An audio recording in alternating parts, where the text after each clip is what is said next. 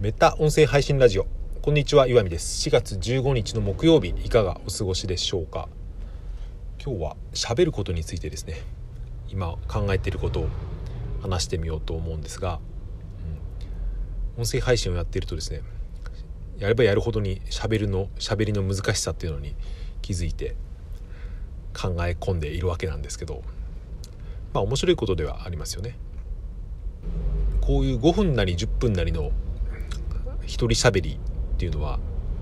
ある程度型ができれば僕は誰にでもできるものだと思うんですけど、うん、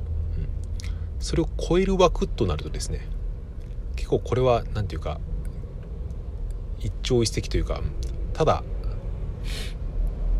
行き当たりばったりではいかないなっていうことを思ってつまりこの20分とか30分の身のあるトークみたいのをしようと思うと、まあ、それはもう完全にスピーチとか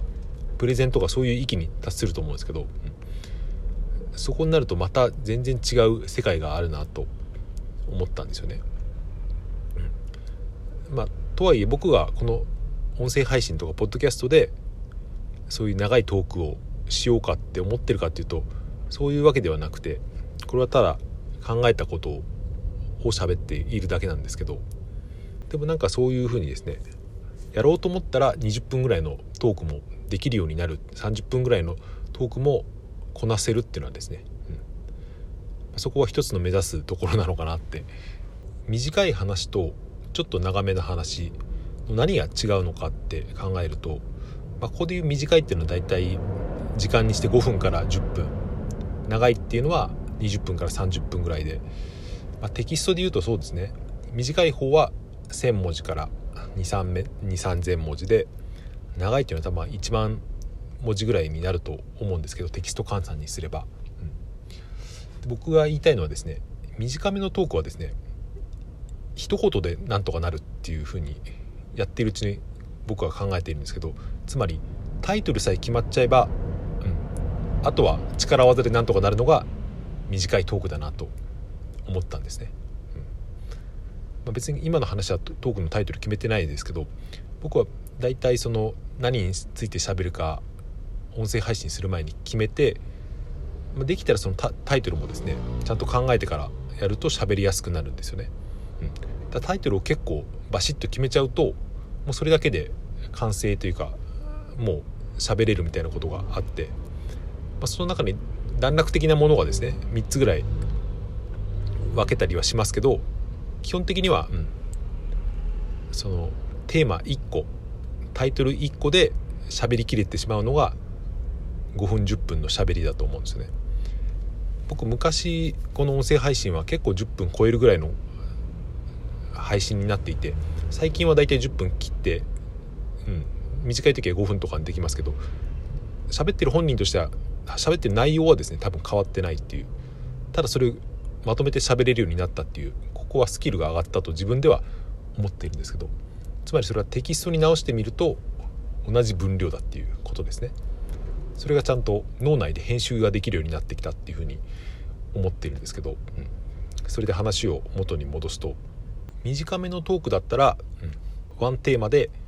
喋りきれてしまうけどそれが長くなってくるとですねそうはいかなくなってじゃあ何が必要になるのかというと全体像の把握だと僕は思ったんですね。全体像っていうのはですね、うん、例えば絵でいうところのキャンパスの大きさみたいなそういうところですよね、うん、つい最近僕ちょっと子供の子供に絵を描くのにですね図書館でデッサンの描き方みたいな本を借りて読んでみたんですけどそこにはその例えば四角い缶をですね書くのに一番最初にすることは何かって言ったらそのキャンパスの中の、うん、収まりを決めるっていう。そこを最初に一番の基本でですね。そうしないと収まりが悪くなってしまうっていうことですね。それでその後にすることは、うん、その角っていうか四つ角みたいのを薄く薄く書いていってそこで全体のバランスを見てだんだんその書き加えていくっていうですね。生物っていうあの動かないものを書く時のデッサンっていうのはそういうのが基本らしいんですよね、うん、なかなか面白いなと思って。やってるんですけどでもこれを読んだ時に僕は割とその喋りもですね結構似たようなところがあるなと。つまりその最初に書き始める前喋り始める前に全体の長さを意識してそこに枠組みをですね、うん、四つ角みたいなものを考えてみるっていう。この喋りで言う四つ角っていうのはテーマの何て言うんですねどこからどこまでどんな感じで喋るかっていう大体イメージみたいなもんだと思うんですけどこの喋りにおいて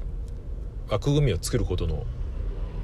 最大のっていうかいいところは、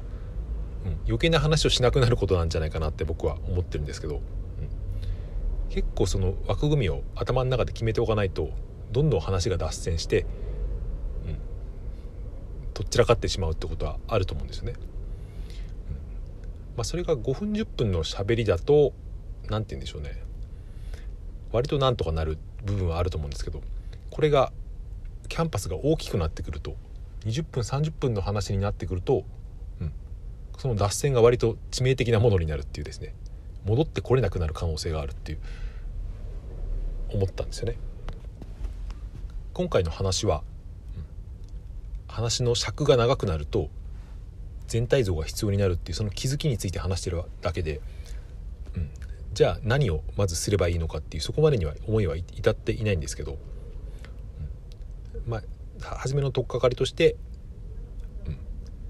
キャンパスに絵を描くみたいに全体像の把握というかどこからどこまでを喋るのかっていうのを大体のイメージを頭に持って喋り始めると、うん、いいのではないかというそんな気づきについて今日はお話ししました。はい。そんな感じで終わりにしたいと思います。最後までお聴きいただいてありがとうございました。今日も良い一日をお過ごしください。さようなら。また明日。